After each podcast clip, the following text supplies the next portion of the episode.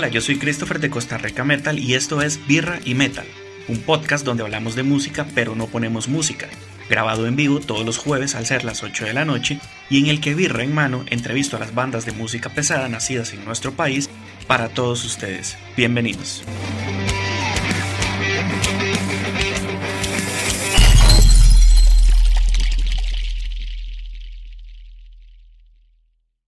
Costa Rica Metal. Hola, hola gente, ¿cómo están? ¿Cómo, ¿Cómo les va? Espero que muy bien. Hoy es un día bastante interesante porque este es el quinto programa consecutivo. Yo honestamente no creí que fuésemos a durar tanto haciendo esto, pero por dicha la respuesta de ustedes ha sido bastante buena. Han pedido muchas bandas, han pedido que, que compartamos más con los artistas nacionales, entonces eso está súper bien. Muchísimas gracias por estar todos conectados. Eh, antes de iniciar con la conversación que tenemos hoy con los compas de Age of the Wolf, nada más quiero también darle un agradecimiento muy especial a las bandas nacionales que han utilizado Costa Rica Metal para poder transmitir sus novedades, sus exclusivas. Por ejemplo, la semana pasada tuvimos eh, un chuzo de canción de Nostok que está en www.costarricametal.org. Hoy estrenamos también un chuzo de canción muy buena, súper pesada, muy agresiva de los compas de Proc. Está increíble esa canción. Justamente hace un ratito la, compartimos. Y este fin de semana, el sábado al mediodía, en el cumpleaños número 14 de PROC, también vamos a estar estrenando una canción exclusiva para todos ustedes.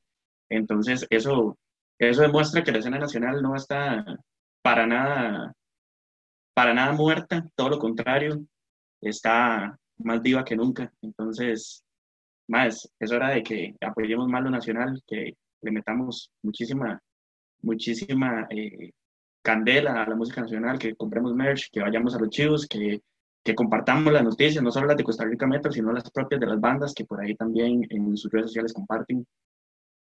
Y eh, antes de presentarles a los compas, nada más quiero saludar muy especialmente a Jaycee Zúñiga, que en estos días recibió un reconocimiento por parte de ACAM por el, por el disco que sacó junto a Camba. Entonces, ma, un abrazo a la distancia, ma, muchas felicidades por, por eso.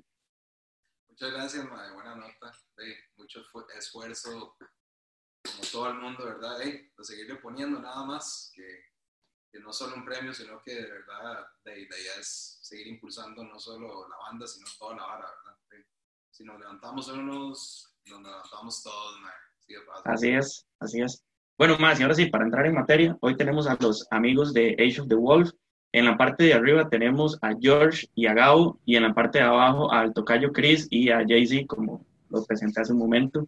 Más, muchísimas gracias por haber aceptado esta invitación para hablar con ustedes un ratito sobre lo que, sobre la música que ustedes hacen, sobre lo que ya hicieron y sobre algunos planes frustrados que sé que por ahí se cayeron para este año.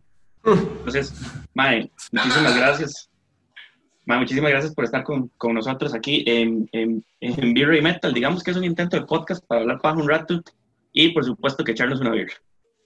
Por supuesto, ma, excelente. Muchísimas gracias por la invitación, ma. Estamos súper emocionados en realidad. Eh, bueno, eh, creo que nosotros hemos sido seguidores de Virrey Metal desde que empezó, ma. Yo, yo Ahí los he visto bastante conectados, por dicho. Claro, ma. Si me, lo, si me los pierdo, usualmente los escucho en Spotify, igual, ma. Eh, muy tuanis, un movimiento muy bonito, ma. Y es una manera de conocer a las bandas también y, y de los movimientos y todo, ver noticias y, y pasar a tuanis con, y con los artistas, ma. muy tuanis. Muchas gracias. Ma, con todo gusto, y saben que este espacio es de todas las bandas nacionales. Más, para empezar, porque yo honestamente desconozco la parte de la historia, ¿por qué ustedes se llaman Age of the Wolf? Qué buena pregunta. Mae, eh, realmente cuando estábamos armando como los planes de la banda, tipo 2014, 2015, mae, como que teníamos esta fijación rara como por... Eh, como que yo había tenido como la interpretación del EP como de que había un personaje, el hipercarnívoro, que era como un lobo muy hecho picha, y como que estábamos pensando como esa hora, entonces es como un statement de, de, de, la banda en ese momento, ya ahora básicamente, hola, ya ahora básicamente eh, eh, es algo que acarreamos, pero es simplemente como ese espíritu de, del el lobo contra todo, digamos.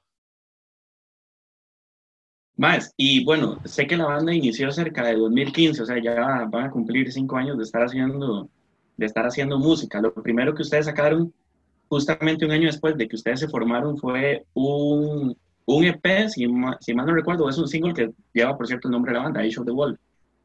Sí, es un EP de cuatro canciones. eh, la primera siendo Sins and Sins, luego Hyper Carnival, Memorial y Strange Place, de las cuales, y con eso fue que empezamos a chillar y para eso era que lo queríamos en ese momento, como para chillar, como para experimentar un poco de como lo que teníamos que ofrecer a la escena, que en ese momento no tenía nada en ese ámbito, eh, que era como un light stoner, digamos. Eh, y creo que esa es como la que más, como la que más pegó el momento fue Memorial. Es la que todavía nos piden en los chivos, inclusive, aunque ya no la toquemos. Pero sí, fue un EP de cuatro canciones. Nos lo sacamos nosotros y hasta el año pasado o antepasado creo que fue que sacamos por primera vez las copias físicas. Sacamos un tiraje de 50. Ok, ok. Bueno, y, y si la gente quiere escuchar este EP y en realidad toda la música que ustedes tienen, ¿dónde la pueden encontrar? Ma, toda nuestra música está en Bandcamp y en Spotify. En YouTube pueden encontrar también. Varias gente ya lo ha subido. Entonces son como las principales plataformas que manejamos. Ok, ok. Más, bueno, eh, después de este EP, ustedes en 2000, vamos a ver por aquí que tengo la info, ustedes en 2009 sufren la baja de, de Beto y la incorporación de, de Jay-Z. ¿Cómo tomaron este cambio y, y, digamos, cuál fue el proceso para que, para que Jay-Z fuese quien los empezara a acompañar a partir de la partida de Beto?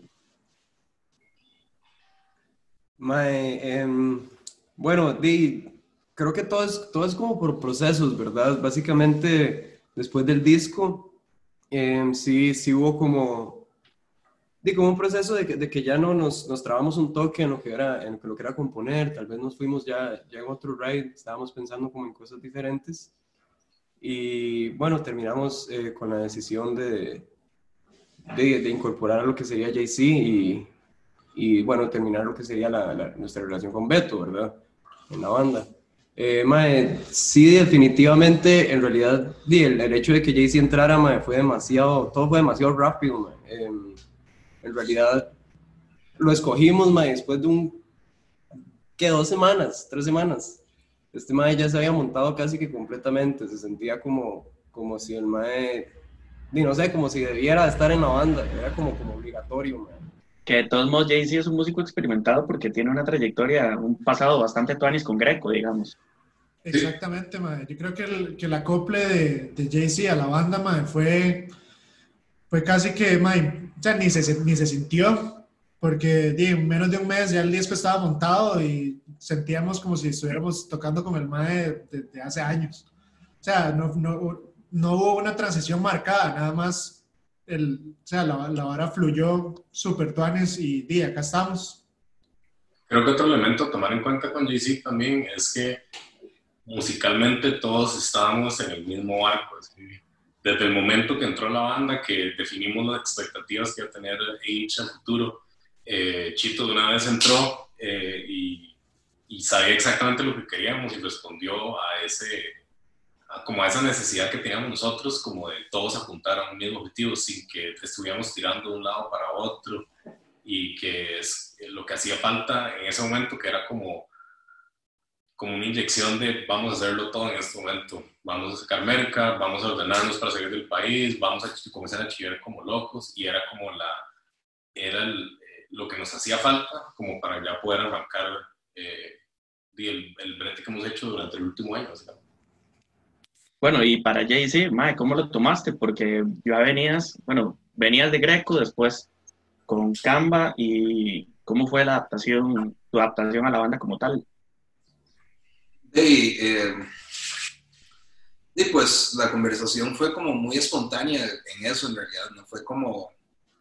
mm, Nada estaba hablado, yo no sabía nada. En realidad, Christopher y yo este, veníamos hablando de otro proyecto que, que ahí todavía estamos pues, desarrollando, pero, pero eso fue algo en realidad que, que salió de la nada porque yo nada más estaba hablando con Chris un día del otro proyecto y, y le cuento, y me dice, y me soltó la noticia de que, y pues, que me estaban invitando a la banda y yo pues de, lo tomé así de sorpresa porque de, antes de eso yo, yo, era fan de la banda y siempre lo fui desde que vi en vivo y siempre me cuadró la propuesta porque no había nada así.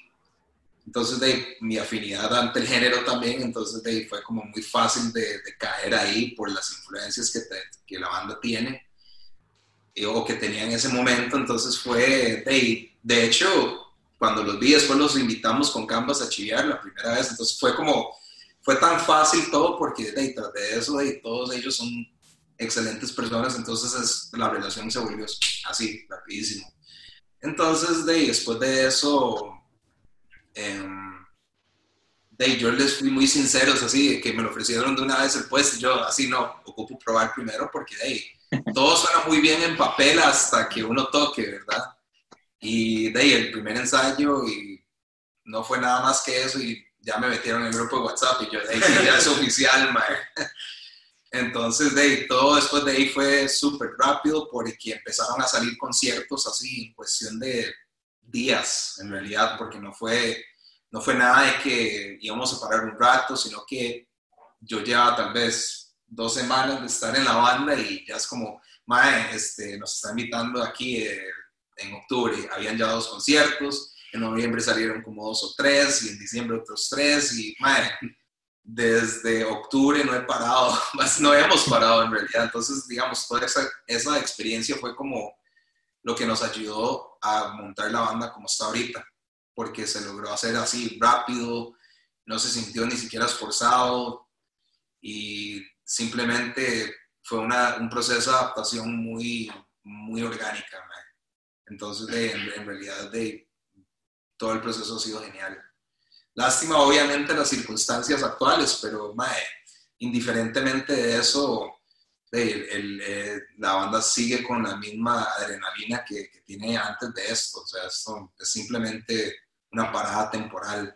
Seguimos con los mismos planes, seguimos con las mismas metas y de por lo que, de, por lo menos el camino que estamos tomando musicalmente, de menos se nota claramente esa, esa, esa fluidez, esa química y, y, esa parte orgánica que creo que ellos pues estaban buscando antes de que yo entrara a la banda. Más, y por cierto, porque tal vez puede ser una pregunta bastante interesante, ustedes tocan, ustedes tocan una rama del metal que es poco común en este país, ¿verdad? Que es el stoner. Eh, si mal no recuerdo, tal vez hay, hay un par de bandas más y en una de esas ustedes mismos, algunos de ustedes mismos tocan. Sí. Básicamente, mae. Pues la, la, la, otra es la otra es The Course, eh, mae, pero ¿por qué bueno, supongo que son fans del Stoner, pero ¿por qué deciden traerlo a Costa Rica? a un país donde estamos muy poco eh, familiarizados con, con, con, los sonidos del Stoner. Mae, eh, honestamente yo creo que eso es nada más, eh, o sea, no, nos basamos en como qué escucha la gente aquí, o, o, sea, yo creo que ese no es nuestro objetivo en, en el sentido de, de qué queremos hacer, creo que nada más y eso es lo que hemos estado escuchando desde hace años, literalmente, y es lo que nos llena tocar y lo que nos encanta tocar, eh, que resulta que en este país muy poca gente lo escucha, muy poca gente lo conoce, pero de eso no nos va a detener de hacer lo que nos gusta hacer, ¿verdad? Eh, y eso más bien nos abre tal vez una puerta a crear tal vez un, un, un nuevo nicho, un nuevo, un nuevo espacio para, para el artista costarricense a, a hacer otro, otro tipo de, de, música, ¿verdad? O sea, abrir géneros y abrir otra escena. Madre, eso ha sido súper emocionante, la verdad, y ha sido súper pichudo. Es una experiencia de 20 años. Yo creo que parte de la necesidad de, de escuchar algo en vivo, de ver archivos de algo que uno no está acostumbrado a la vara, man. Acá, de ahí, géneros populares son, man, qué sé yo, trash, black, hay mucho death, mae, punk, pero una escena stoner, yo creo que, o sea, son, como dice usted, son contadas con la mano las, las bandas que hay en este país de, de ese género. Entonces, de, si uno quiere que la vara crezca, uno hasta cierto punto tiene que tomar la iniciativa. Entonces, y también, como dice Jorge, son las influencias, mae. Si uno quiere tocar lo que escucha más, yo personalmente cambié bastante mis influencias porque antes de, The Age, yo escuchaba varas totalmente diferentes, pero... Ghost. Sí. Entonces,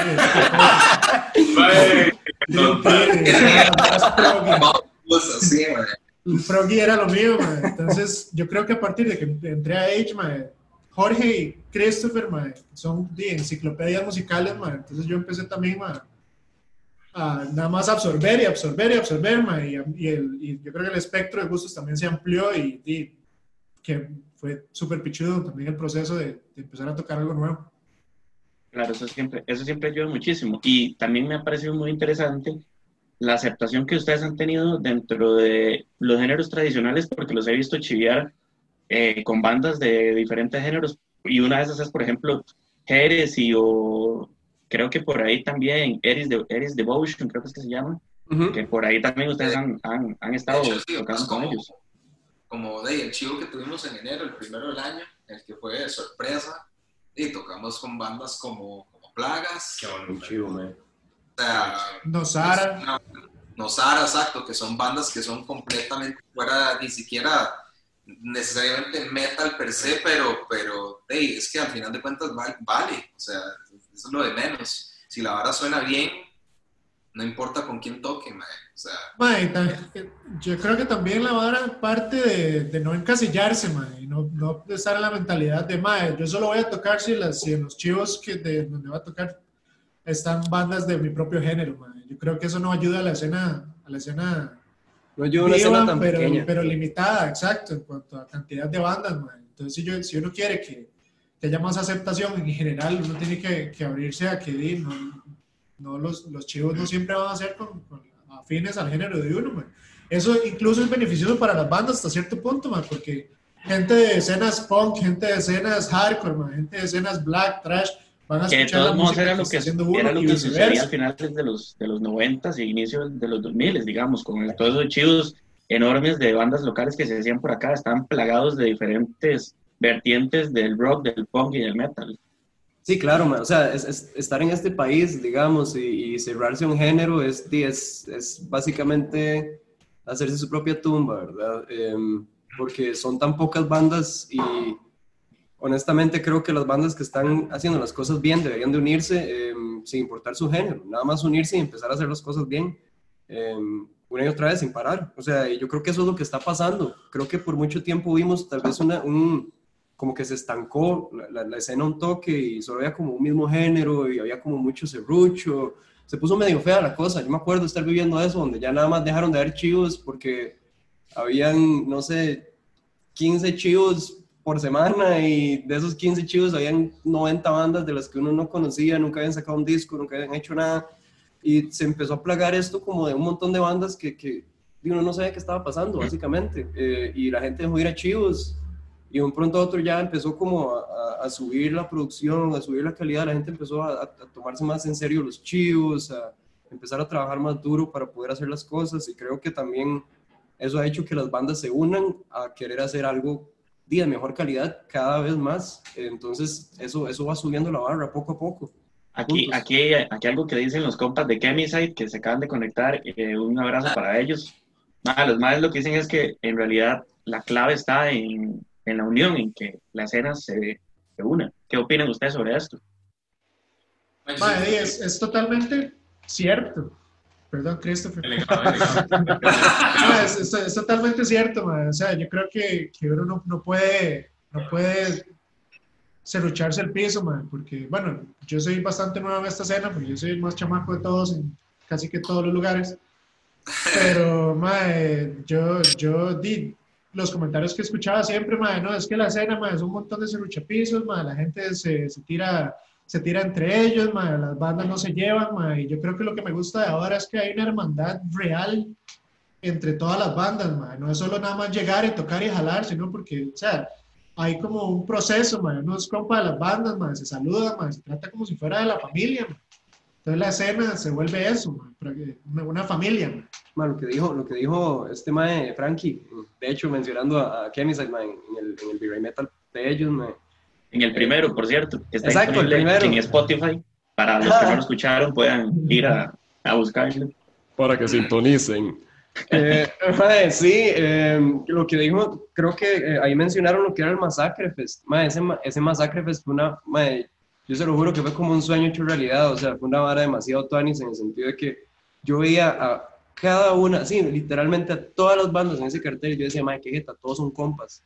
Y que tú anis chillar, madre, y saber que usted está viendo todas las bandas que usted quiere ver, y que todas esas bandas son compas, madre, que todos se apoyan, todos se llevan bien, y que todos suenan brutalmente bien, madre. Y son, madre, que eran 15 bandas, era un pichazo de gente, madre, buenísimo, madre, súper, Tony. No, y era una, digamos, si nos ponemos a ver el ámbito nacional, es una, era una alineación de lujo. O sea, ahorita no recuerdo cuáles, cuáles eran específicamente todas las bandas que estaban ahí, pero más, hubiese sido muy tuanis que ese chivo, por ejemplo, tuviese una sucursal aquí en, en, en algún lugar más céntrico, porque algunos no tuvimos la oportunidad de viajar hasta Los Santos. Es que fue. Los Santos, sí. Es- Madre, fue brutal, fue un chivazo, madre. Sí, vos sabes aceptación que del público allá. No tiene como para estar en chivos tan grandes como ir a Chepe cada rato o ir a Heredia a tirarse chivos. Y entonces, di, como la experiencia de llevar el chivo a otro lado es súper tuanis, porque, o sea, usted no tiene una idea de la buceta, ¿sí? Esa va a ser un peligro, un peligro contra la humanidad, ¿sí? Y todos los chivos, todos los matizamos, o sea, durante todo el chivo yo vi a toda la gente, todas las bandas tirando los chivos como si fueran más del público, así, yo, mae, qué, qué ganas de ganarme pichados en el pit, así, No, güey. Y Y es que también, mae, es tuanis el ride de la gente que es que desde afuera, mae, son súper agradecidos con la vara, mae. Ellos de verdad se meten con, con las bandas. De hecho, mae, ¿A qué hora cerramos nosotros? Cerramos como a las 11, éramos la última banda de la cartelera, de hecho. Mae, todo el mundo estaba todavía. Sí, como el 80% de la gente todavía estaba. Mae, de hecho, dice Fucas, aquí estoy leyendo un comentario que nos acaba de poner, dice que ese chivo se iba a replicar aquí en Chepe, pero en eso se vino lo del, lo del bicho y, y lamentablemente se cayeron los planes. Y, Sí, también, tu ídolo, el bicho. y, ta- y también dice Coquemper de, de, de Constructor, que ese día estuvo muy, muy increíble. Entonces, mae, creo, creo que es, es una tarea que tenemos eh, todos los actores que estamos dentro de la escena para, para poder realizar en algún momento algo similar que y tal vez Costa Rica Metal como medio de difusión le meta un poco candela al, al, al tema de la promoción de chivos y por supuesto ustedes eh, son quienes saben poner, poner la carne en el asador para que, para que, para, para que la música se dé. Entonces tenemos que trabajar en eso. Sería genial, nosotros felices de fijo. Más, Es importante este, necesario. más, quiero que, porque me, me, la palabra, la, la palabra del inicio de su álbum del año pasado se me hace difícil de pronunciar, mae. quiero que me cuenten cómo se llama y de qué habla este álbum. Uy, ¿puedo, puedo, puedo encargarme de eso? Sí, sí, sí, mande, mande. Ok. Mae, el, el disco se llama Uroboric Trances. Em, básicamente, em, que es un poco extraño porque nosotros no teníamos un concepto real sobre el, cual trabajar el disco. mae. En realidad, nada más preteamos piezas y las, di, las terminamos de afinar, todo quedó tonis y listo, ya es- ese es el disco. mae.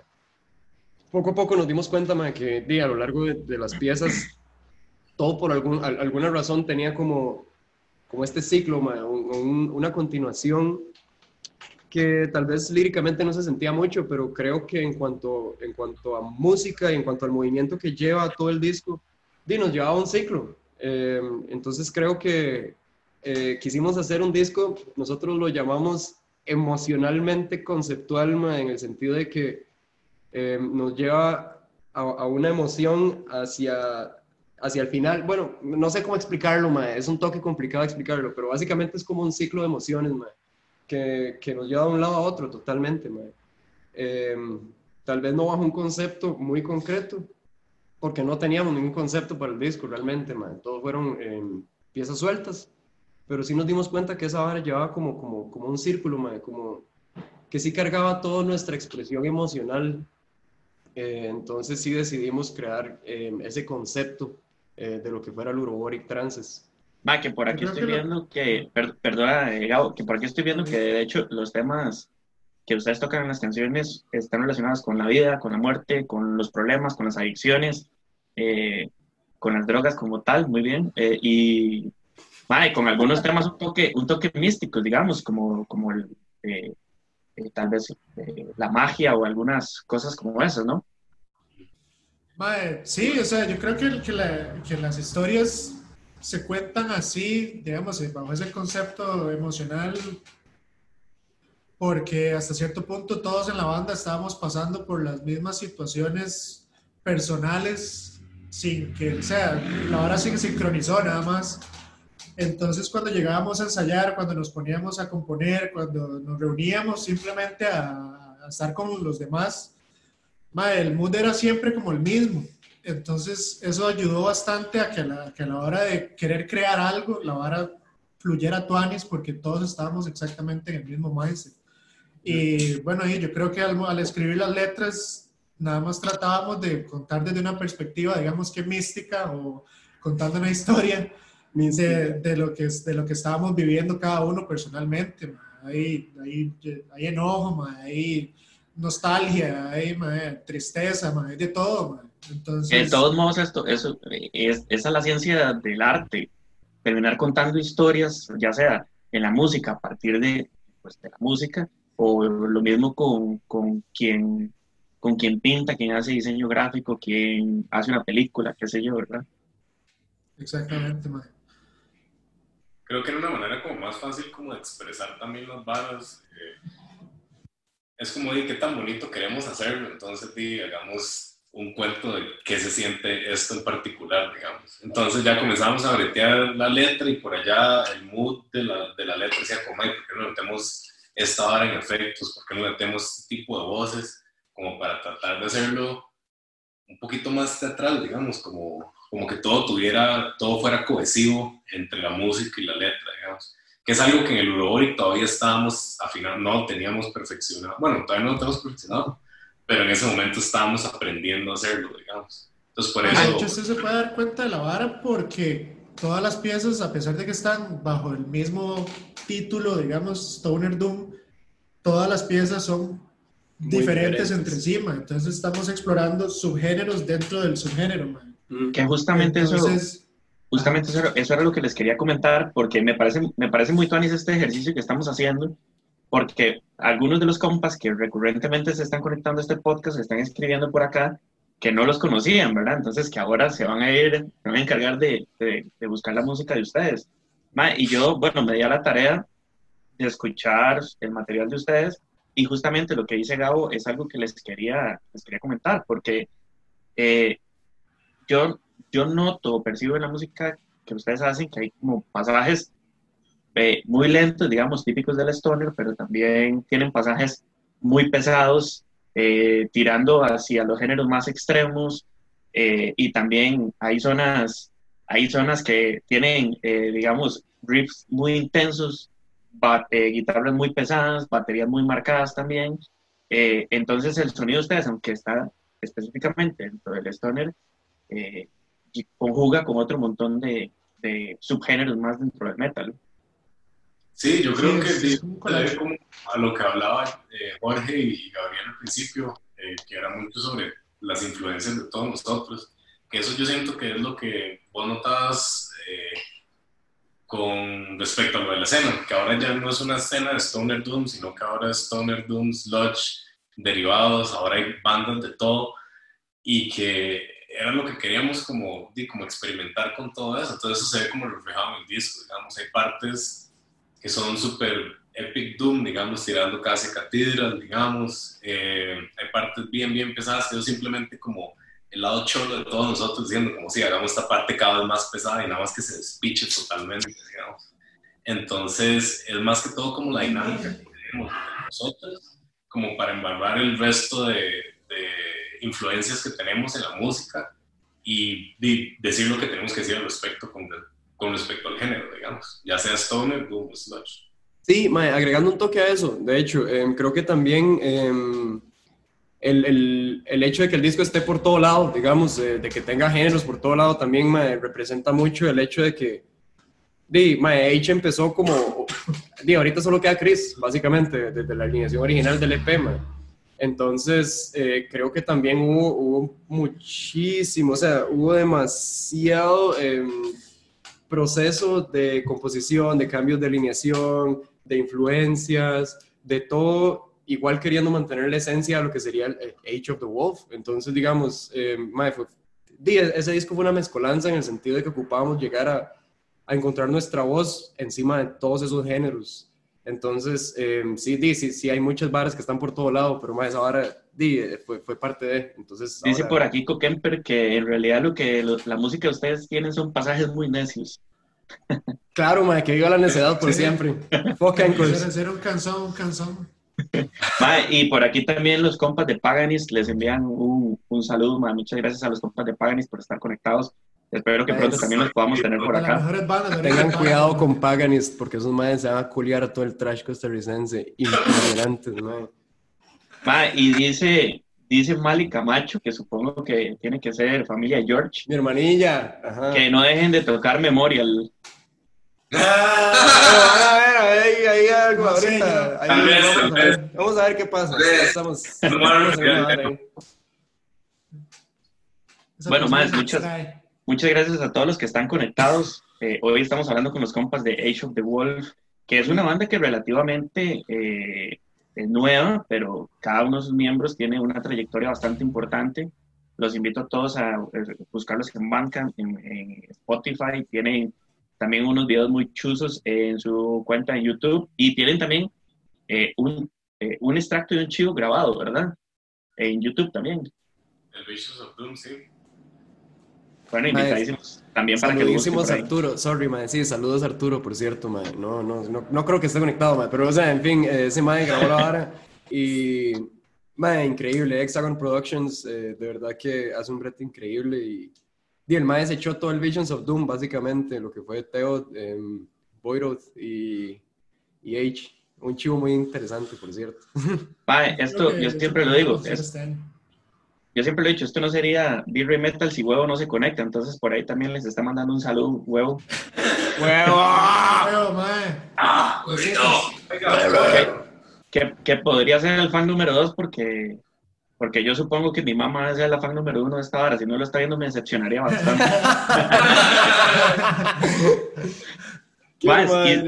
Y siguiendo hablando de, de música, mae, me- eh, yo sé que fue un toque, un toque agüevado lo que sucedió con el Stoner Jam de este año, que ustedes iban a estar por Estados Unidos, en Texas, si no me equivoco, ¿verdad?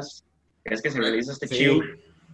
Primero para empezar, ¿cómo logran eh, llegar hasta este, hasta este festival?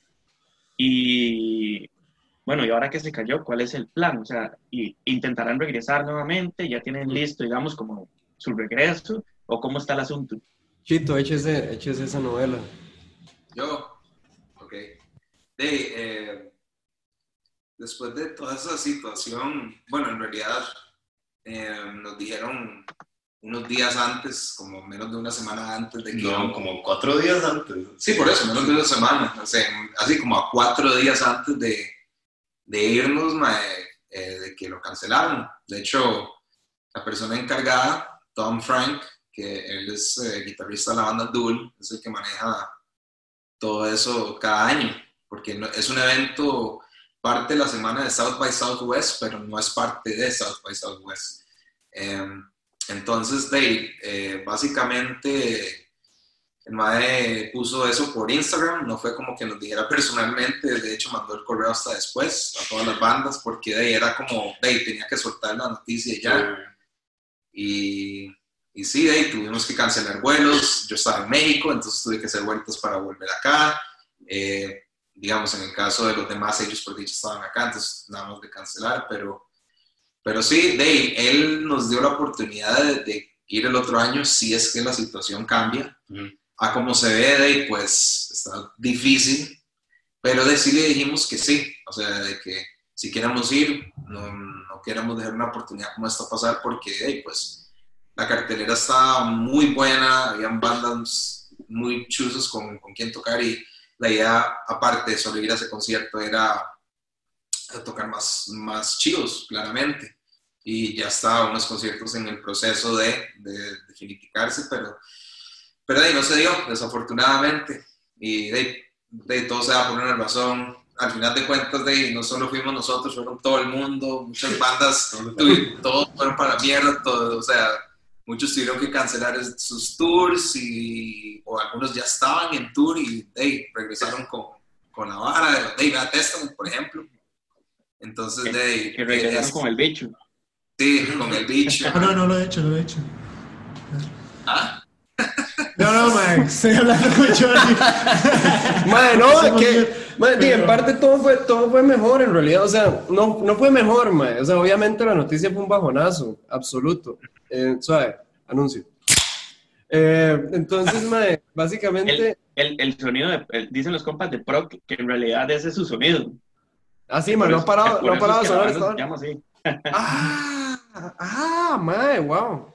Ahora Ma, ese es un dato que yo conocí hoy porque Mau se lo dijo a Max de Caban y Max me lo, me lo pasó, Wow. pero era una completa novedad. Qué rajado, man. Sí, man, pero bueno, eh, continuando, digamos, yo creo que em, di, la vara estuvo muy mal right, sí, sí fue feo, obviamente, y no lo voy a decir que no, fue una noticia bien fea, man. Em, di, son cosas que, que se esperaban venir por toda la situación que, que, que pasó, pero man, básicamente yo siento que en parte fue como una buena noticia, man, en el sentido de que, di, man, Gabito no puede ir con nosotros, man. Eh, de hecho, eh, Emma de Nostock, el batero, iba a ir con nosotros a, a cubrir ese chivo, man. Entonces, di, en, parte, obviamente, gracias a Emma y demás, man, porque di, Emma es uno de nuestros mejores compas y el nos ayuda en todo. Eh, pero, man, eh, di, nos hubiera gustado, obviamente, ir Age of the Wolf completo, man. Entonces, el hecho de que no se diera la oportunidad al mismo tiempo, como que nos dio un toque de paz en el sentido de que, di, la próxima podríamos ir todos juntos, ya. Entonces, di, va a ser mucho mejor, de fijo. Sí, fue un bajonazo esa vara, man. Fue que. De, me negaron la visa, man. Fue una, fue una picha. Entonces, Fuck Trump. al Chile. Vale, entonces, di, gracias a Emma, porque el mae en poco tiempo se aprendió el setlist que íbamos a tocar, mae, y ese mae siempre ha estado con nosotros apoyándonos, pero como dice Georgie, fue hasta cierto punto para, para mí, cuando me di cuenta la hora, fue como un alivio, porque yo dije, madre, qué, qué buena nota. porque- Claro. O sea, mala nota porque no, vamos a- no iban a ir, pero di, mae, buena nota porque di, voy a ir. poniendo la próxima vez. Mae, dice- eh, Dice Mario, Mario Vega, que sé que es oh, compísima de ustedes. Y Ma, está también- aquí, está aquí a la par mía, ma. Este ma vive aquí A la conmigo, ma. Que también sé que, que con vos, George, están en todo este tema de Eye of Desolation. Eh, Chiquillo, sí. ma, el, el mae también por acá les manda un abrazo, un saludo y dice que nadie mejor que Jay-Z para, para poder estar en Age of the Wolf. Sí. No puedo estar más de acuerdo con eso. ma. Totalmente, sí, man. JC. Más, y bueno, voy a compartir una imagen en la transmisión eh, que ustedes publicaron recientemente, La puta, Eh, que se ve, se las voy a escribir porque sé que no la están viendo, que se ve una especie de castillo con una calavera en medio de las dos columnas, un pasaje es bastante tétrico, digamos, eh, digno como de Halloween, por decirlo de alguna manera, ahí con unos, con unos murciélagos y todo. Mae, eh, y ustedes ahí anunciaron que han estado en silencio trabajando en nueva música. ¿Qué nos pueden contar sobre eso? Ay, chito. Ay, chito. No, mentira. No, man. Madre, no, básicamente yo, di, hemos, estado, hemos estado maqueteando un pichazo, madre. Creo que em, el hecho, al menos lo que es Chris y Jay-Z, es un dúo dinámico que no paran de escribir, madre, y se volvieron bien locos en lo que es la cuarentena, madre. Lo que sería la cuarentena, en el tema de cuarentena. Eh, madre, de ahí, madre, estos madres pasan, llegó un punto en que, di, nos mandaron a todos para la choza y apenas nos mandaron a todos para la choza, estos madres empezaron a subir riffs y riffs y riffs y riffs y madre, de un pronto a otro empezamos a trabajar un montón eh, y eh, hay, hay un montón de material, entonces eh, sí, tenemos muchas varas con las que estamos trabajando ahorita, madre. Eh, definitivamente no nos estamos quedando queditos, creo que el hecho de que nos encerraran más bien nos puso peor, madre. Entonces, bueno, que el dúo dinámico habla un toquecillo más de eso, yo creo. Mae, dice, dice Javier de, de, de, de of Desolation que por qué no han hecho un especial con sus bandas favoritas, que si tienen miedo. Que por cierto, esto me lleva a, otras preguntas, a, a otra pregunta. Ya que el stoner no es un género tan común en nuestro país, ¿cuáles son las principales influencias dentro del stoner que ustedes pueden recomendarles a quienes nos están, a quienes nos están viendo y escuchando? Black Sabbath. Amanda, Escuchen Black Sabbath. siempre. Eh, Sleep. Sleep es, yo creo que la... la, la principal influencia, man, Sleep, Job, Interarma. Neurosis. Neurosis, sí. Eh, man, Electric Wizard. Que por cierto, yo Neurosis lo conocí por culpa de Jay-Z, y sé que él ni siquiera lo sabe. Un día estábamos en un pit de prensa de uno de los chicos de Black Line y resulta que me dice Jay-Z, mae, voy para el Psycho Las Vegas. Y mae, sea, fue hace bastante tiempo. Y yo digo, mae, ¿qué Yo con putas es Jay-Z. ¿qué putas es este festival, mae? No lo conozco. Mae, y justamente recuerdo que en el line-up de ese año estaba, estaban, estaba Neurosis por ahí y Interarma creo también, que- de hecho. yo creo que es como, como uno de los máximos exponentes o los máximos festivales en este, en este género, que por cierto tiene una piscina pichudísima cerca de una de las tarimas, entonces creo que la hora se, puede, se, se pone bastante loca. sí, sí. Ma, yo tenía entrada para este año, ma, y de ahí se canceló toda la pus. Pero sí, ma, yo, de hecho yo conocí a Jay-Z, gracias al Psycho Las Vegas del 2017, ma. Nosotros fuimos al 2017 y el 2018 nos perdimos el 2019. Pero sí, ma, nosotros hemos ido a esos festivales y definitivamente ha sido una escuela. De hecho, creo que eso es parte también de, de- de nuestra influencia, ma, de, de nuestros estudios, de, ma, de ver bandas de ese ride, eh, ver cómo funcionan en vivo, ma, ver qué hacen, ver qué, qué venden, ver qué todo. ma. Ese tipo de festivales es, ma, además, o sea, uno va como, como fan también, obviamente, porque uno va a ver un montón de bandas que uno desea ver toda su vida, ma, pero al mismo tiempo Di, a- al menos yo, yo siempre voy eh, con una libretita mental, mae, viendo, viendo qué hace cada uno, qué movimientos hacen, cómo pegan todo, qué cosas venden, cómo las venden. Mae, eso es escuelearse, mae. Em, es, es, di, además de disfrutar todo el proceso, es, es ver cómo se mueve cada banda, mae, y es un proceso muy tuanis. Mae, yo soy adicto a los festivales desde que empecé a ir al Psycho, de hecho, mae, súper tuanis. Jay-Z lo veo muy callado, mae, comente algo al respecto. Sí, Las Vegas, hey, lo que pasa en Las Vegas se queda en Las Vegas.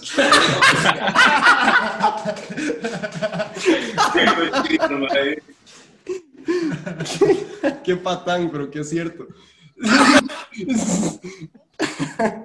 Ah, con su permiso. Mae, Adelante, adelante, matice. mae, yo creo que lo de la imagen, que nunca, la, la imagen que mencionaste vos, que nunca compart- que nunca comentamos ahí, sí, sorry. qué pegados todos, mae. Mae, di, nos- nosotros di, encontramos la, básicamente encontramos la imagen de un artista pichísimo que en este momento no cómo se llama, tal vez me pueda, Stabbing Death está bien de Indonesia. Mae, lo tenía disponible y yo creo que la imagen hasta cierto punto se asemejaba un toque al, al sonido que estábamos tratando de, de hacer en ese momento, estamos tratando de hacer en este momento, eh, mejor dicho. Mae, la, la compramos, mae, compramos el arte para, para tener disponible, diría yo, para, para futuros usos, qué sé yo, merca, mae. Quién sabe si vaya a ser la portada, no sabemos. Pero la, la, la, la idea fue, número uno, apoyar a ese man que estaba breteando bien Tuanis y ahora di, tratar de acoplarlo al, al sonido, digamos. Fue como un hype ahí antes de, de que pasara todo, pero Sí, sí, nos emocionamos y mandamos la "Mae, ¿qué vara. Tuanis es esta vara? Y, así, suena la, así, suena, la maqueta tal, mae, y, nos mandamos. Así básicamente. Creo que nos representa bastante bien con el sonido nuevo, mae. Em, si la gente lo ve bien cochino y bien mae, blanco y negro, cochino feo, mae, dicen como, mae, ¿qué es esta vara? Esto no suena como, no se ve como muy Age of the World. Sorry, mae, porque probablemente eso es como va a sonar ahorita. Y va a ser feo. Ah, ¿y cuándo, ¿Y cuándo podemos tener, o cuándo estiman que podemos tener alguna novedad sobre, Mae. este nuevo, sobre esta nueva música que están haciendo? A ver, em, ok, mae, tenemos muchos... Que, an- que antes, que antes de que me respondan, nada más, nada más quiero mandar un saludo muy especial a un compa que se llama Myron Blanco, que vive en, en Nueva Jersey Oh, y se ha estado conectando a todos estos birra metal. Es un tipo que vive allá y sigue mucho la escena costarricense. Mae, qué. Entonces, está- Titán. eso está muy tuanis. Un saludo hasta Nueva Jersey a este compa. Y ahora sí, Mae, em, ¿a qué, a qué íbamos? ¿cuándo podemos Sí, tener algo? ¿Qué? Hable, hable, hable, hable, hable, hable. Eh, Dino, básicamente es que, en- o sea, tuvimos como tanto brainstorm durante, durante las primeras semanas de cuarentena que al chile ten- ten- tenemos un archivo de Drive tenemos un archivo de Drive hasta la verga en audios, con varas terminadas, con varas a medias, con varas eh, a medio hacer, con batería, y nosotros como que vamos un orden porque tenemos demasiadas varas, ¿sí? Entonces, vamos a ir como pasos de bebé, digamos, pero si todo sale increíblemente bien, tal vez a final de año, pero yo no esperaría nada de H con certeza hasta el próximo año, sobre todo como por la situación actual y como porque queremos como realmente ponerle como mucho énfasis al, a lo que estamos haciendo el próximo release. Poniéndole un paréntesis, oh, madre, deberíamos hacer un drinking game de cada vez que suena una lata abriéndose, ustedes toman, pero... Eh, pero, madre, eh, básicamente, sí, o sea, como siguiendo lo que dice Chris, eh, tal vez música nueva en sí, en esencia, tal vez sí, o sea, hasta finales del año, el otro año, demás, pero eso no quiere decir que no hayan cosas nuevas, ¿verdad? vienen muchas cosas nuevas, eh, viene mucho material nuevo, mucho material visual, el hecho de que em, y también el, el, 10 de mayo cumplimos nuestro primer aniversario de sacar el Uroboric Trances y, por toda esta hora del COVID no pudimos hacer nada, básicamente, entonces sí estamos muy, muy como... Estuvimos encerrados en eso, y teníamos planes de hacer chivo, hacer un poco de cosas para el año de Uroboric, y dice, nos vino todo esto encima, entonces no pudimos hacer nada de eso. Em, entonces, sí, sí tenemos tal vez una sorpresilla pronto em, que, en la que estamos trabajando desde, desde, hace, digo, un par de semanas ya. Em, y digo, ojalá salga ahorita, eh, pero sí, va a ser como, como nuestra, nuestra redención a no poder sacar nada por, por, por, por el COVID y por toda esta vara de estar encerrados y no poder sacar este chivo que, que tanto estábamos esperando para el aniversario del disco, ¿verdad? una sorpresita ahí. que, que, por cierto, hicimos una publicación en Costa Rica Metal hablando de, del primer aniversario de este álbum. Que más, se los recomiendo, tienen que escucharlo. Es un producto muy, muy fino, no se van a arrepentir. De principio a fin es un excelente álbum. y justamente estaba leyendo por acá una, una consulta, una, una pregunta que hacía un compa. Eh, vamos a ver si lo encuentro. Por aquí está Josué González Campos Pregunta Mae, sobre las bandas que ustedes comentaron, que son sus principales influencias en este momento, ¿cuáles son los temas más, los temas específicos que la apasionan de esas bandas? Supongo que no se refiere eh, propiamente solamente a la música, sino todo lo que la banda, todo lo que cada una de las bandas que ustedes mencionaron como tal representan. Uy, mae, qué buena pregunta. Eh, Qué buena pregunta, Chile. Pero yo creo que madre, nosotros nos basamos mucho, tal vez musicalmente, en, ciertos géneros, pero creo que sí, siempre buscamos líricamente hacer nuestra propia vara y tal vez hasta en influencias. Madre. Em, creo que siempre intentamos hacer algo que, que nos, nos, lleve a un límite o que nos haga, o sea, igual sonar como Age, madre, pero siempre llegar a, a, otro punto, a hacer algo más eh, tal vez por eso el Uroboric Trance suena por todo lado, porque siempre hemos intentado hacer como, como cosas diferentes, cada vez que estamos componiendo, a base de diferentes, o sea, diferentes temas, Creo que, creo que temáticamente tal vez no nos estamos inspirando en ninguna banda, eh, o líricamente, pero sí musicalmente, definitivamente, creo que... No solo musicalmente, sino en cuanto a estética. Exacto, sí. No en el sentido de que queremos copiarlos como se vistan o cosas así, pero sino a qué impresión dan el, dan el, en el escenario, o sea, qué, qué sonido buscan, de, de, qué, de qué manera se expresan, cuál, es, cuál, es la, cuál es la vibra que le da a uno. Yo creo que lo que tenemos, lo que queremos replicar es la vibra que sentimos cuando, cuando vemos un chivo o vemos, un, vemos la vara en YouTube o cuando escuchamos la vara es, es, tratar de emular el sonido y la, la emoción que, que, la banda le transmite a uno y transmitir una señal parecida, digamos. Más, y ahora quiero enfocarme, digamos, desde un punto de vista un poco más individual, pero que en realidad al final, eh, sé que va a ser un poco complicado de, digamos, de entender, pero al final este, es, es, es un todo, como musicalmente ustedes acoplan eh, lo que cada uno es dentro de Age of the Wolf. Pero, por ejemplo, eh, recientemente estaba escuchando este demo EP de, que Gabo tiene con Deplorable, que me parece un material, otra completa joya, más es increíble. Yo, Muchas gracias, mae. de principio a fin es otro, es otro material que recomiendo montones, es, es increíble, me gusta mucho. igual George con eh, The Eye of Desolation, y sé que también por ahí en algún momento tuvo participación con Nostro, con Belial Horde, eh, Christopher, que bueno, también comparte con Gabo el hecho de Boy Oath, eh, Corpse Garden eh, y Jay-Z con Greco. Mae, ¿cómo, to, ¿cómo la experiencia o cómo podrían definir ustedes cada uno de forma individualizada, cómo la experiencia de estas bandas con las que ustedes están o han estado han llevado a, mejorar o a propiciar eh, que Age of the Wolf sea lo que hoy es, sin importar si suena parecido, similar o si tan siquiera es en la misma vertiente musical. Empiezo con George. ok. Eh, creo que han, sido, han sido como muchas experiencias em, en cuanto a, a lo que sería grabar, em, ver cómo sale una banda, mae.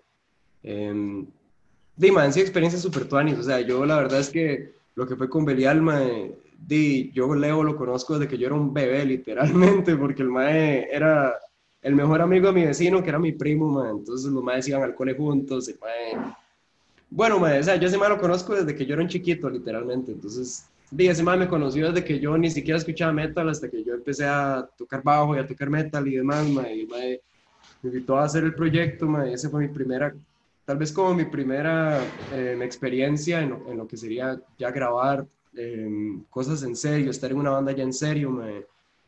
Eh, y fue una experiencia increíble, la verdad. Em, durante ese tiempo estuvo un toque en Disperma también. Que fue una banda que nunca grabó disco, lastimosamente, pero tiene una banda old school, old school Dead que estaba ahí explotando. solamente hay un demo que supongo que muy pocos por ahí tienen. Eh, recuerdo que era una carátula negra que se espera en blanco. Exacto, ajá, ese mismo.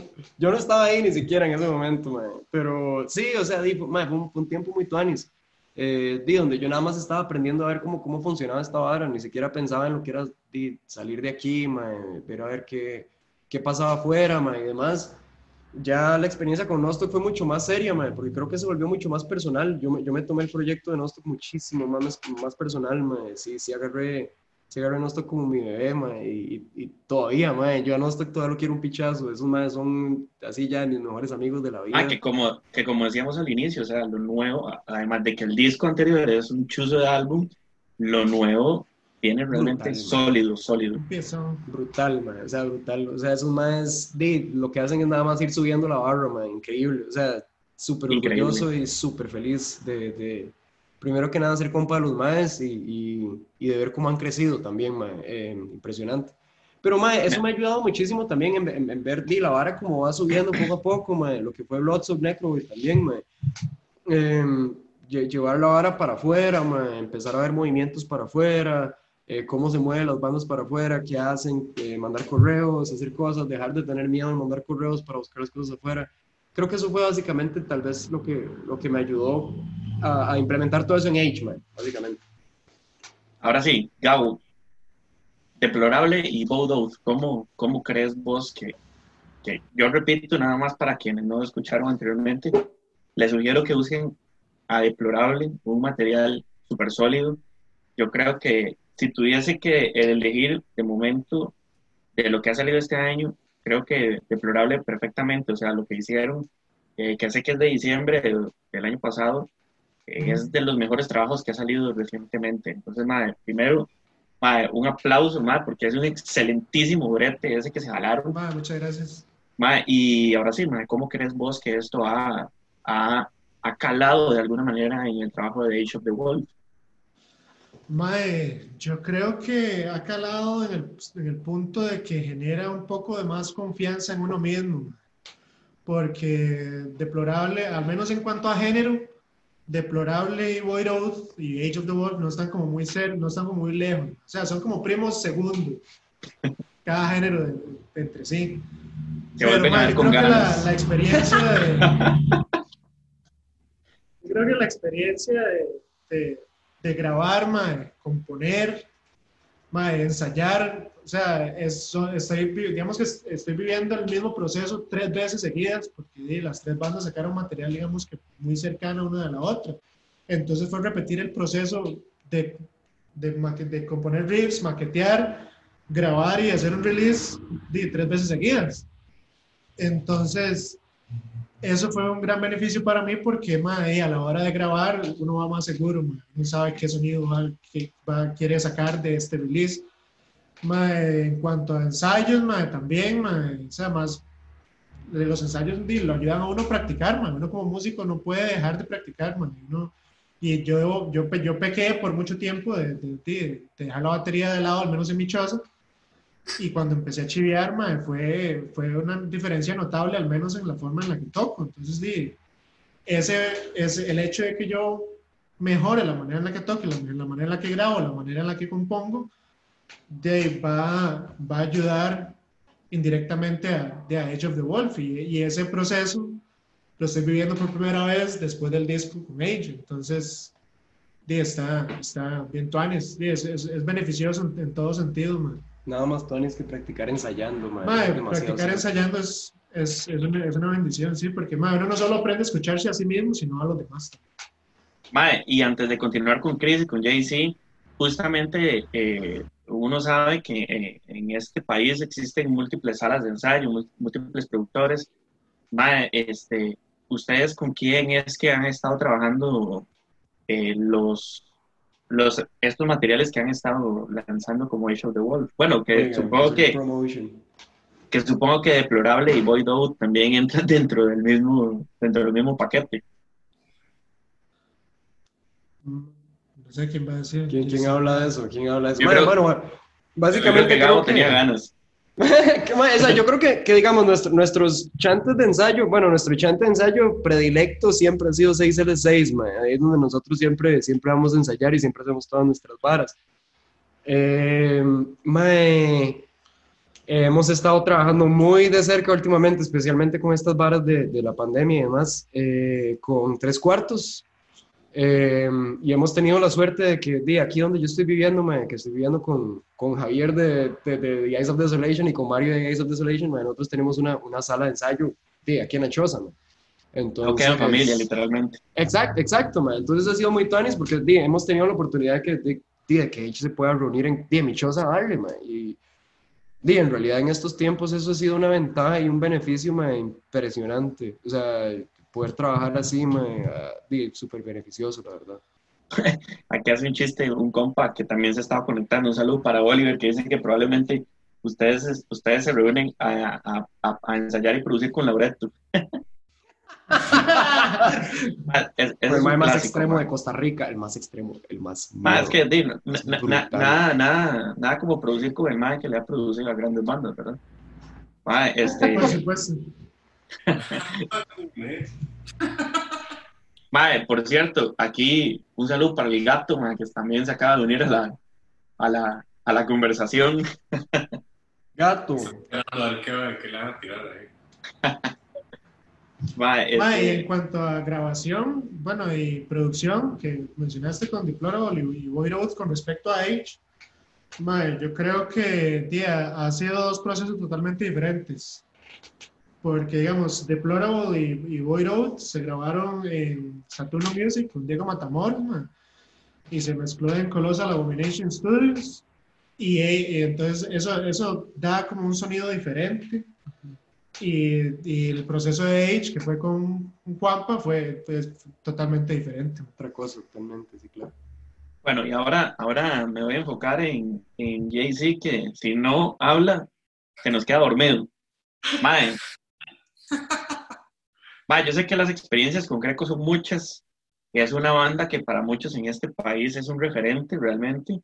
Eh, es una banda que, al igual que Age of the Wolf, aunque está enmarcada en un subgénero, eh, estuvo muy vinculada con, con muchísimas otras vertientes. ¿Cómo crees vos, en tu caso, que realmente sos el último que ingresaste el año pasado, que, todo, que toda esa experiencia le ha ¿Cómo le ha aportado toda esa experiencia a, que Age of the Wolf con su anterior álbum y hoy sean lo que, lo que es? Al menos para mí, como, como músico, lo que me dejó Greco es encontrar balance. que uno a veces de a principio de, se va muy de lleno de que más sí, ocupo esto, que uno tiene tanto su equipo y que esta guitarra o que X o Y o em, de, pues obviamente todo al principio es como muy emocionante, uno quiere, uno está metido en la vara y uno de, pues hace lo que sea como para de, pues estar al, así al, a su mejor nivel, por así decirlo. Y a veces uno está tal vez hasta en su peor nivel por el hecho de que uno no tenía experiencia en, en chiviar con gente eh, o chiviar con bastante gente enfrente de uno o, o, o, grabar, por ejemplo. Y mi primera experiencia para grabación fue con Greco, Ah, que nada más, eh, este, Jaycee, perdóname, voy a leer un comentario de, de Coquemper que dice que para él probablemente el mejor álbum de metal en Costa Rica que haya salido hasta el momento en el que este salió fue Rise of the Revenants.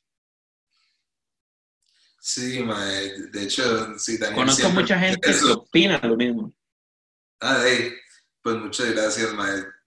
eso fue, bueno, cuando salió eso, eso fue en el 2013, eso, y estamos que ya siete años después. Cuando se hacía el festival Siembra y Lucha, imagínense, imagínense. Sí, claro, yo conocí a Chris en Siempre y Lucha en el primero. Fijo no se acuerda, Fijo no se acuerda. ¿Qué es este odio, madre? Fijo, no se acuerda porque está similar a como está ahorita. Bueno, no, no. Yo sí estaba diferente. So, super, sí, Chito estaba muy Estaba peor, mae.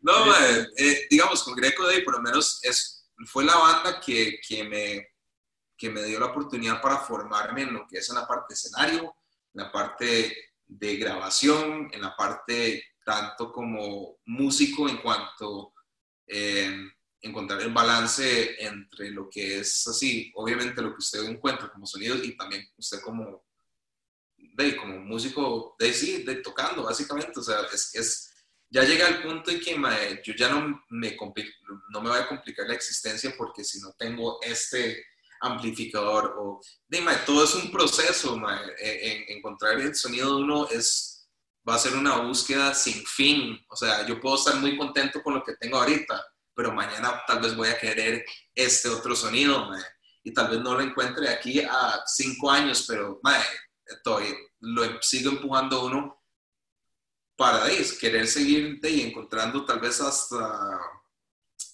de, es, esa idea que solidifique la banda como, como es. Yo creo que más bien ahorita Age em, ha tenido la oportunidad de, de, con los chivos más que todo, y ahora que también estamos componiendo, como ya de verdad encontrar un norte y que ya se siente muy definido Obviamente hay cosas por trabajar porque eso no es algo que se puede definir así porque sí, pero el norte está claro, lo que queremos hacer y lo que queremos proyectar y de, pues todos estamos invirtiendo de una manera u otra, tanto en equipo, en tiempo, en drifts, todo lo que usted quiera, o sea, es, es, eh, es yo creo que esas experiencias pasadas, tanto con Greco y hasta con Canvas y todo, y pues yo los aplico tanto con Canvas y con H, ¿verdad? Y, y Dave, como dicen, hasta el momento todo bien, de verdad que la respuesta ha sido una vara muy chusa, de, verdad que em, los años de estar tocando han llegado hasta el momento para decir, ok, ma, usted quería chillar todas las semanas, tome, o sea, usted quería sacar merca, ok, breteo, weón. O sea, siguen sacando varas, siguen chiviando.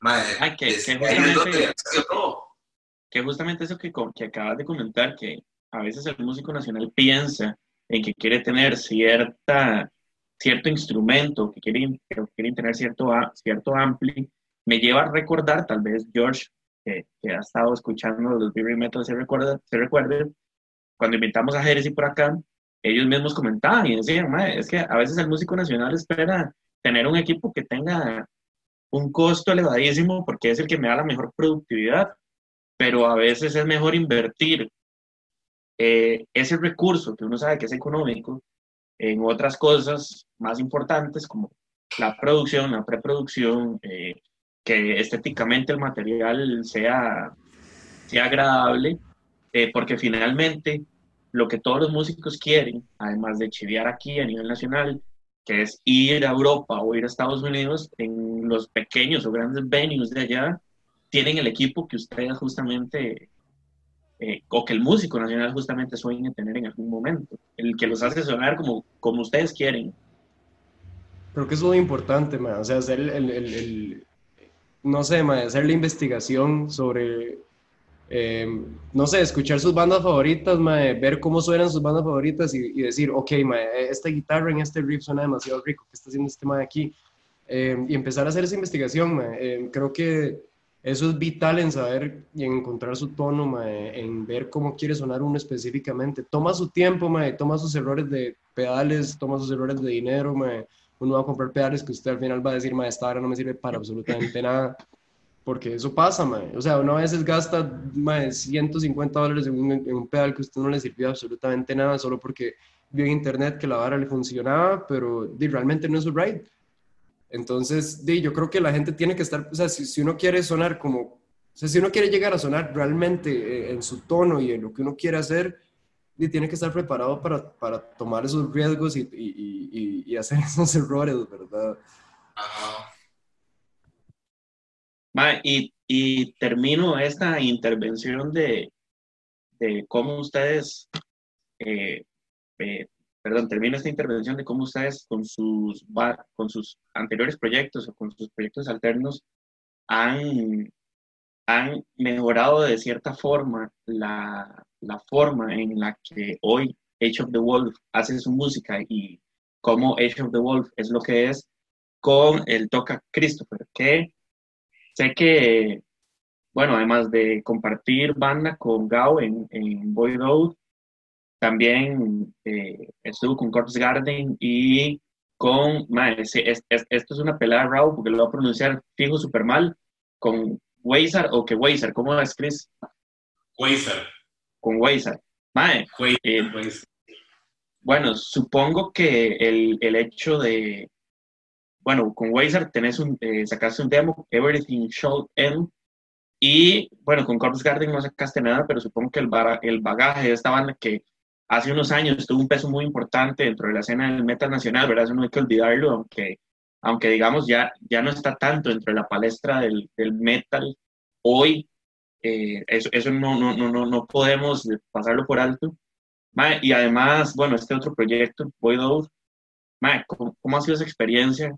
y cómo, cómo igual, cómo consideras que todo este bagaje de, no sé, en 2011 tal vez para acá que, que tenés dentro de la escena del metal nacional ha, ha ayudado a, a, Age of the Wolf?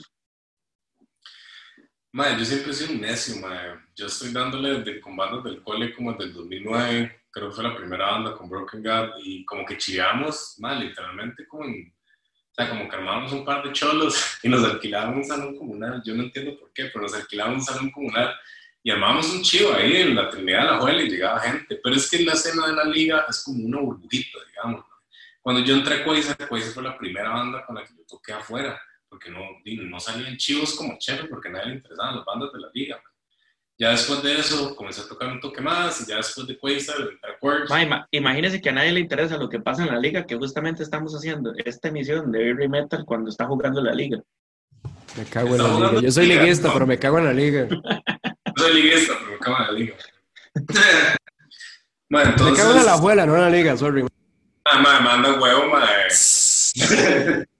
pero entonces, cuando yo entré a Corp, fue mi primera fue como un golpe muy intenso, porque yo no entendía cómo funcionaba esta vara en un mundo en el que yo no pertenecía, porque yo no sabía ni picha estar, yo nada más iba a chivos y cuando me di cuenta, la vara era rarísima, rivalidades, gente se enganchaba en los chivos y yo, ¿qué es este speech, man? y muchas veces era por, por, por nada más como por mamadas, estupideces, así. Eh, y el, el, tiempo que yo sí estuve en Course, sí, sí me resultó muy difícil al final. Eh, aprendí demasiado, sobre todo con la parte de qué es estar en una banda funcional y cómo funciona la gente que realmente tiene ganas de hacer algo. Es una marca que a mí me enseñó mucho Corso, que yo creo que el momento de inoperancia entre la banda y yo, que yo a que la banda me sacara la banda, era la mejor decisión porque yo no estaba en el vibe y yo no entendía qué era el vibe de los madres realmente. Porque a pesar de que yo quería tocar, a pesar de que yo quería salir a tocar afuera, yo no entendía esta fuerza por la cual los madres querían hacer un disco, digamos. Fue una hora que a mí me tomó muchos años darme cuenta que yo dije, bueno, muchos años, pero me tomó como dos años hasta que yo dije, ok, voy a hacer una banda y voy a empezar a hacer la vara yo y voy a, y voy a tratar de encontrar esa vara a ver si existe, ¿sí? Y along the way, eh, siento que lo que simplemente he hecho es como rodearme de gente que tenga estas mismas ganas de hacer las varas, y no es una vara que solo se limita a la música, uno lo ve a la gente que, quote exitosa, digamos, pero hay gente que disfruta las varas que hace y son buenas en la vara que hace, eh, y que yo disfruto de eso los músicos con los que yo toco, con los que yo me relaciono, porque eso es importante para la escena, o sea, son, gente, son personas que quieren hacer las varas, que no quieren sacar un demo grabado con un celular y sacar eso como el disco a la primera y me explico, o sea, uno puede ñoñar un poco, uno puede meterse intenso con la vara y ver su género, ver lo que está haciendo la, eh, las bandas en el momento, ver hacia dónde se mueve y decir, yo tengo algo que decir acerca de este género, digamos. Y eso fue en lo que se convirtió H, que es como básicamente un colectivo más que una banda, más que yo haga se los pase a todos, o que Gao sea la mente maestra se le pase a todo, que Georgie diría, eso no es, H es la banda más equitativa que yo conozco, porque es 25, 25, 25, 25. Ah, y eso me lleva, eso me lleva a hacer un comentario que me parece muy atinado para quienes esperan tener una banda o hacer música, porque eh, vean todo lo que pasó entre el, entre el 2009, cuando empezaste a chiviar, que comentabas ahorita, y 2015, cuando entran a Age of the Wolf, justamente el comentario que haces eh, tiene una madurez que probablemente un mae recién salido del cole o, o recién iniciado dentro de la escena probablemente no tenga. Entonces, es como esa paciencia también en la madurez del músico como tal para poder lograr eh, llegar a un punto específico donde no solamente converge lo que quiero hacer y cómo lo quiero hacer, sino eh, las personas ideales para hacerlo de la forma en la que se hace. Y es que usted lo tiene que visualizar de la manera como que Imagínese que usted va a bretear con estos maes, ¿qué tanto usted se puede llevar con este mae para decirle, mae, su riff apesta, pero hagamos algo al respecto? Porque, mae, yo he estado... Mejorémoslo, mejorémoslo. Es que yo he estado en bandas donde la comunicación es mala y es una mierda. O sea, es, es, horrible no poder comunicar, no tener como esta facilidad de decir, como, mae, no siento como que esta vara vaya así y no solo decirle eso, sino como, mae, ok, para qué podemos hacer ser proactivo con la banda, para mí eso es lo más importante en H que es lo que todos queremos y por eso los cuatro somos iguales de necios con la vara. Y el comentario que dijiste como de, un madre recién entrado a la escena, en el cual, yo tenía 19 años, 18, no, mentira, 19 años cuando entré a Corps, yo no sabía qué estaba pasando con mi vida, así, el primer año de en sistema, yo pensé que iba a terminar en cuatro años, LOL, así. entonces, me explico, o sea, simplemente no, no, estaba como en el momento adecuado para la vara y requiere demasiada paciencia y decir como, madre, las varas toman tiempo, pero si usted es inteligente al respecto, usted puede como planear las varas, no tiene que hacerlo toda la primera, solo por tocar en un chivo, solo, o sea, ya, ya a esta altura uno ya quemó la vara de tocar siempre en chivo, digamos. Ahora la vara es como hacer algo tuan, algo real y bien chulo, digamos. Más, de verdad, muchísimas gracias. Creo que esta última parte de la conversación ha sido muy enriquecedora porque nos ha permitido, o al menos a mí me ha permitido conocer eh, cómo eh, el aspecto musical que de la cola que ustedes tienen musicalmente hablando les ha permitido ser Age of the Wolf hoy, porque, muy honestamente, yo lo sigo a ustedes desde hace bastante ratillo y uno ve que su movimiento en redes sociales es bastante efectivo, la gente los, sigue bastante, eh, la gente los quiere ver, los quiere escuchar, eh, y a veces no se trata de, como, como uno siempre dice, o como aquí en Costa Rica decimos, de hacer un billete cinco rojos para que le lleguen a la gente, sino de hacer un trabajo honesto, un trabajo limpio, me parece muy importante lo, que, lo, lo, mismo que ustedes han visto y que, que lamentablemente eh, fuimos víctimas en el último podcast de cómo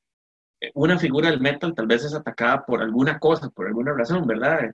Y tal vez no es justo, no se vale, porque todos de alguna manera, eh, ya sea el que pinta, el que, el que hace un arte, el que hace el video, el que toca, el que compone, o uno desde la trinchera, digamos, de la parte de la comunicación, justamente lo que busca es hacer un esfuerzo porque la escena de alguna manera se consolide, eh, se una, haya buenos chivos, eh, que la gente conozca las bandas. Entonces creo que esta última parte de la conversación eh, me ha permitido al menos entender de forma personal y espero que todos los que nos están escuchando y nos escuchen posteriormente también entender eh, cómo hay que tener cierto bagaje también para llegar al nivel profesional que hoy Age of the Wolf está demostrando, no solamente desde sus redes sociales, donde es, es una parte, eh, como era que decía mi abuelo, era una, una mierdécima de lo que uno ve en relación a lo que verdaderamente ustedes son.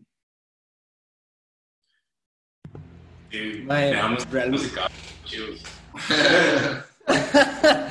Mae, sí, realmente eso, eso es demasiado cierto, mae. Creo que uno como músico, tal vez independiente, o sea, creo que la gente también piensa que cuando uno tiene un label ya su vida está hecha, ¿verdad? Y, y- y la verdad es, creo que todo lo contrario, más bien, creo que un label más bien busca que uno, que uno trabaje demasiado duro para que uno llegue a que venda discos, básicamente, mae. Entonces, em, Mae, eh, esto es el Chile una experiencia grande y difícil y es una parida, o sea, el Chile es una parida, es... Ma, George, y eso que justamente decís me lleva, perdona que te interrumpa un comentario, ma, muchas, muchas bandas hoy día prefieren poner su música casi que de forma gratuita en plataformas digitales porque saben que la música como tal no es lo que les deja, sino todo lo que, lo que la música alrededor de una canción o de un álbum verdaderamente genera.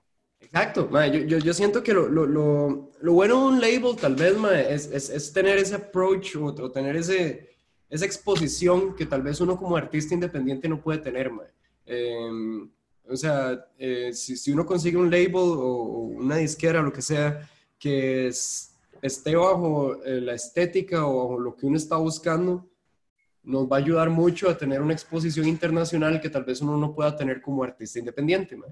Eso no quiere decir para nada que uno no tiene que dejar de trabajar. O sea, e- eso está lejos de ser el, el, el lo logramos. Más bien es todo lo contrario. O sea, el hecho de que haya un label y que haya...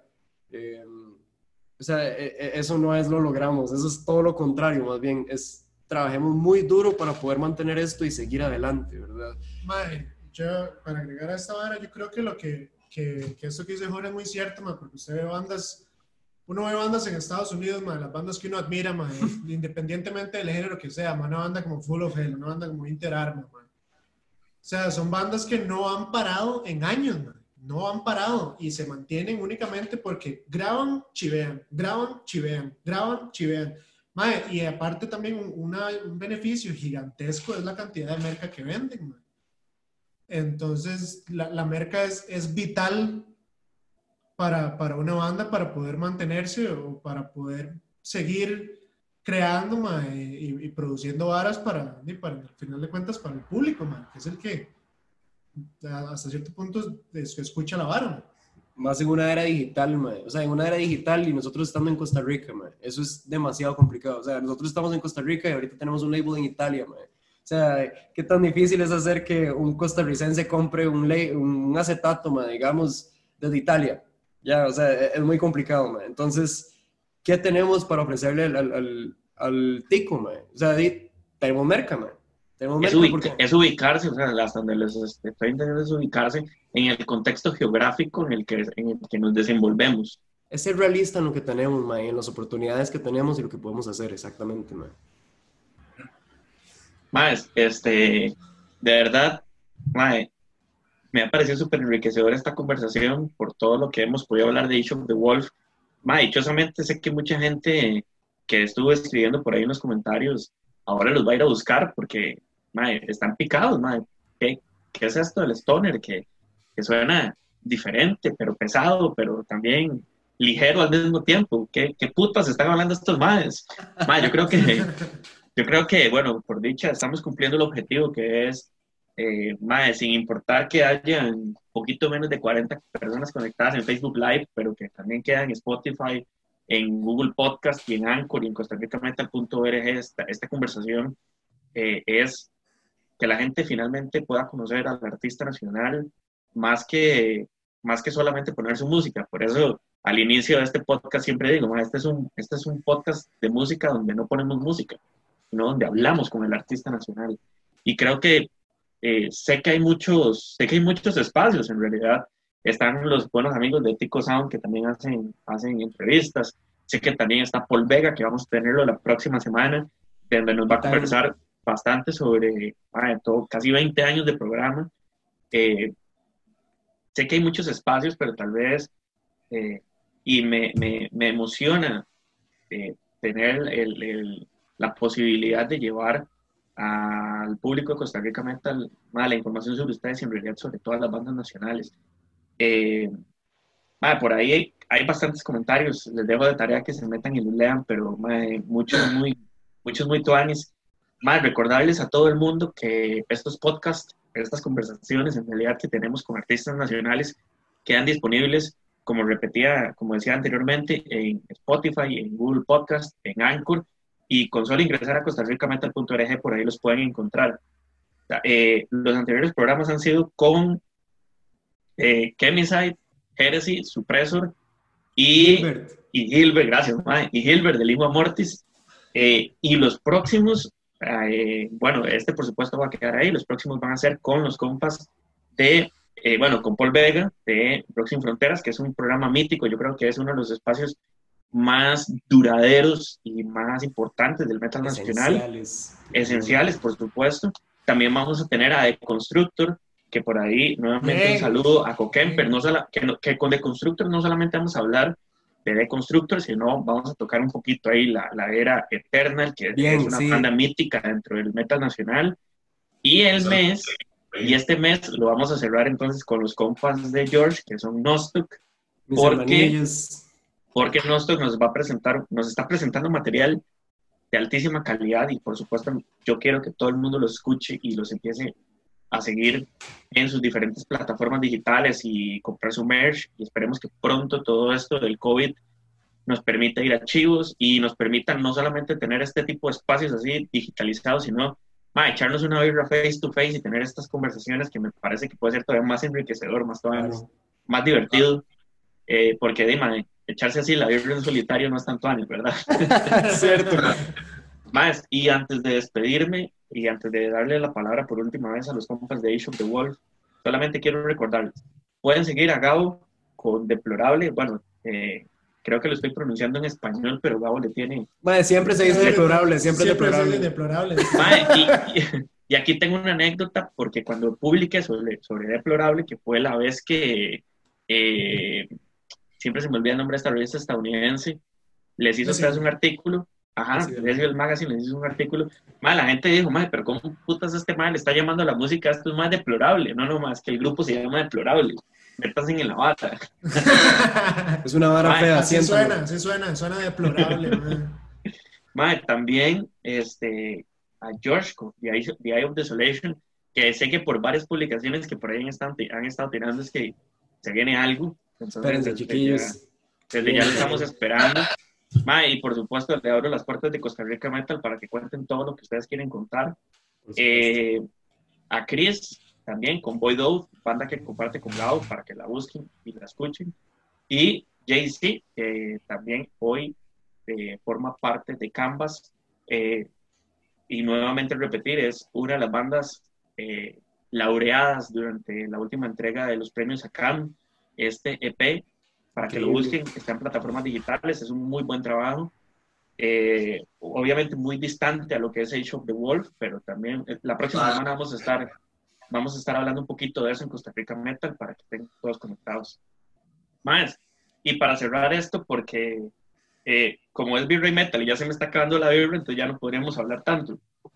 Mae, y porque tenemos hora y media estar hablando paja. Hijo de puta, eh, qué rápido, aunque no, aunque no parezca aunque la cara de Jay-Z no, no, nos diga que de verdad tenemos estar conversando. Mae, este, Eh, eh, siempre me dicen lo mismo. eh. Es de pegado, mae, no dormido. Eso raro. mae, este, no, no, mae, Jay sí sabe que le tengo un gran respeto porque, mae, nos topamos en, el, en los feeds de prensa, los chill normalmente, mae, y es, es un chavalazo. Mae, este, Eso. mae, finalmente, eh, una apreciación muy rápida. Eh, hemos hablado muchísimas cosas de cómo, eh, como decía al inicio los compas de Chemiside, cómo la escena se tiene que unir para que las cosas cambien. Eh, dichosamente, Costa Rica Metal en su décimo aniversario, que es algo que no hemos hablado, no, hemos comentado mucho en la página, pero ya tenemos 10 años de estar en la escena, le ha dado un vuelta a su contenido para apoyar al metal nacional. ¿Por qué? Sencillamente porque para hablar de Maiden hay 3.000 páginas en internet, para hablar de Metallica, de Rammstein también, entonces me puse a pensar y dije, madre, creo que esta es una oportunidad muy tuanis, donde tenemos mucha información y muy buena música para eh, que los fans en Facebook, Instagram y las demás plataformas tengan contenido sobre las bandas nacionales. Madre, pero lo que quiero es tener su opinión justamente sobre eso, cómo de forma individual ustedes creen que podemos hacer tanto quienes formamos parte de los medios de comunicación, eh, tanto digitales como radio, televisión, los poquitos que somos, porque realmente es eso. Eh, y ustedes como bandas, que hay muchas emergentes, hablemos de Paganist, que también por ahí estuvieron hoy comentando, hablemos de otras consolidadas como, como Nostock, que pronto se viene con un nuevo álbum, Proc incluso, eh, y eh, también géneros que no, no son propiamente del metal, pero que también nos generan un ruido tuanes, como la banda de Huevo de Disentería, que también sacó un- una reedición recientemente. Ma, ¿Cómo creen ustedes que unirnos todos, cómo podemos uni- unirnos todos? También incluir a los fans, que son quienes al finalmente pagan los 3, 5, 10 rojos por un chivo, eh, o, o compran la merch. ¿Qué podemos hacer para mejorar eh, esto que hoy estamos intentando hacer? Llevar el metal nacional a los oídos de la gente, eh, llevar al artista nacional hasta los oídos de la gente, eh, ¿qué podemos hacer? Y eh, ahorita quiero, quiero eh, George, relax, man. Ya, ya empecé con vos, man. Eh, mae, Chris, ¿qué- eh, voy, voy- a empezar con el tocayo, mae. ¿Qué, qué crees vos, mae? ¿Cómo, ¿Cómo lo ves? Yo creo que hay que ponerse intenso al respecto, man. Eh, hay bandas increíbles. Aquí no hay nada que enviarle a varas de afuera, man. Aquí yo iba a chivos que yo, así a la mitad del chivo, yo digo, man, ya no puedo más. Es, es- es demasiado intenso lo que está sucediendo en este momento. Y, man, eh, siento que eso, y la gente no, como que tal vez a la persona que escucha metal nacional, eh, si ya lleva muchos años en la escena, a veces uno como que se, se traba con las varas nuevas, digamos. Entonces yo creo que es responsabilidad, sinceramente, de cada uno como una avance como de, di, a mí me cuadra la música, y a ñoñar al respecto. Ma, aquí hay una cantidad increíble de bandas que uno ni siquiera se imagina. Nosotros descubrimos el EP de Tower, que si no, no lo han escuchado, búsquenlo en YouTube. Tower con dos Vs. Ah, Mae, y esa vara salió en el, hace como cuatro años y yo nunca me di cuenta que la vara salió. O sea, fue, y es una vara increíble, mae. Entonces, es como esta vara de, de pellizcarse un toque, más siempre es y sentarse a escuchar todos los días música nueva, más todos los días decir, como, mae, encontré esta banda de aquí, mae, encontré este EP, encontré este disco. Y es como ponerle atención eh, a la gente que se está moviendo y que está haciendo las varas bien, porque eh, para eso estamos en esta mae, para componer música, para sacar música y que la gente diga, ok, me parece lo que usted tiene que decir o no me parece. Y entonces usted diga, ok, el picha, sigo tocando, o diga, ok, bueno, esto no es realmente lo mío, mae.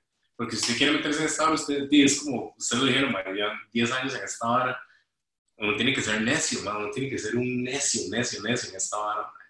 Y di, al final, siento que es súper más reconfortante volver a ver ese Costa Rica en este momento y decir, mae, la vara está explotando. En este momento la vara está explotando por todo lado, mae, por todo lado. Va, y a eso que vos, Chris, estás diciendo, solo, solo quiero eh, eh, acotar algo muy importante y es eh, el uno, uno, eh, uno de nuestros famosos himnos como costarricenses es eh, no, yo no envidio los goces de Europa y creo que no solamente aplica al hecho de ser costarricense como tal, sino también lo que por acá nosotros podemos producir en, distintas, en distintos ámbitos, no solamente el musical. Eh, y ya que Gabo está secreteando con George, ¿verdad? los secretos de Dios no son de Dios. Va, Gabo, este, te doy, el, te doy la palabra. Una de las frases más importantes en Costa Rica es me cago en Lonis. Solo quería agregar eso. Gabo. Ah, por supuesto, por supuesto.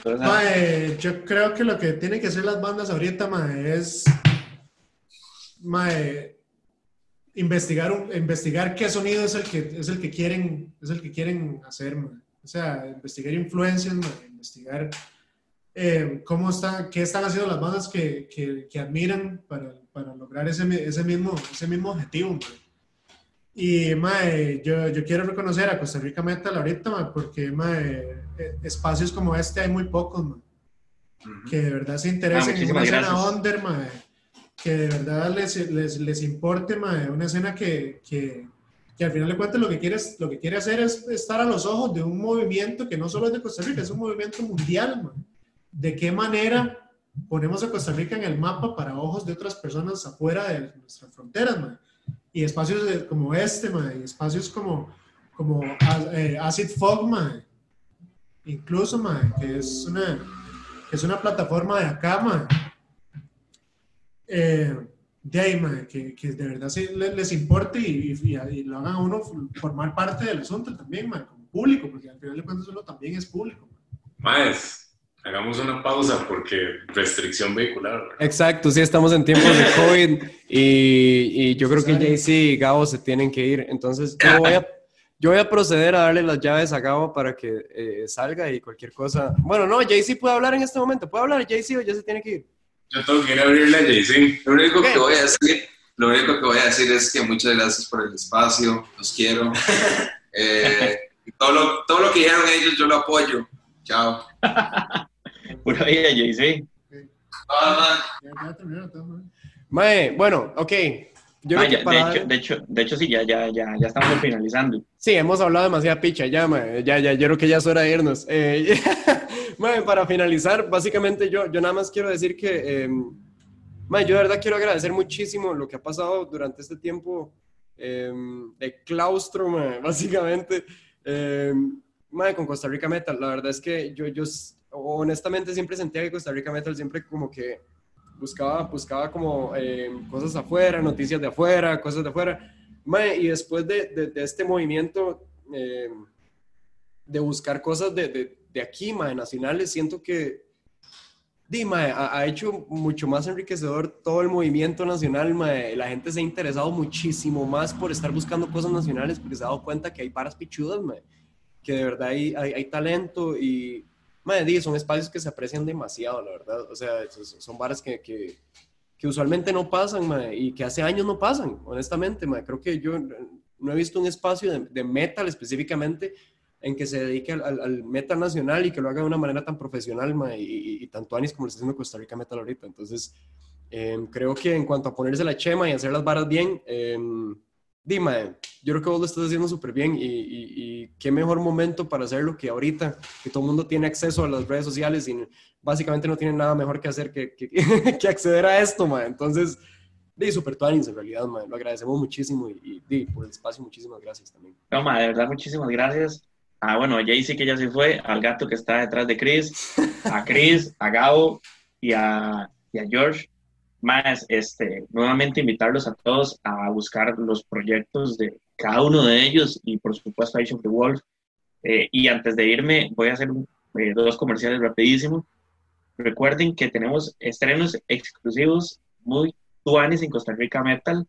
Nuevamente, muchas gracias a todas las bandas que me han permitido estrenar sus canciones. Hoy, este jueves 4 eh, de junio, lo hicimos con, con Proc, con el tema Pulverizar, que es una de las seis canciones, que, de las siete canciones que vendrán en su nuevo, en su nuevo álbum.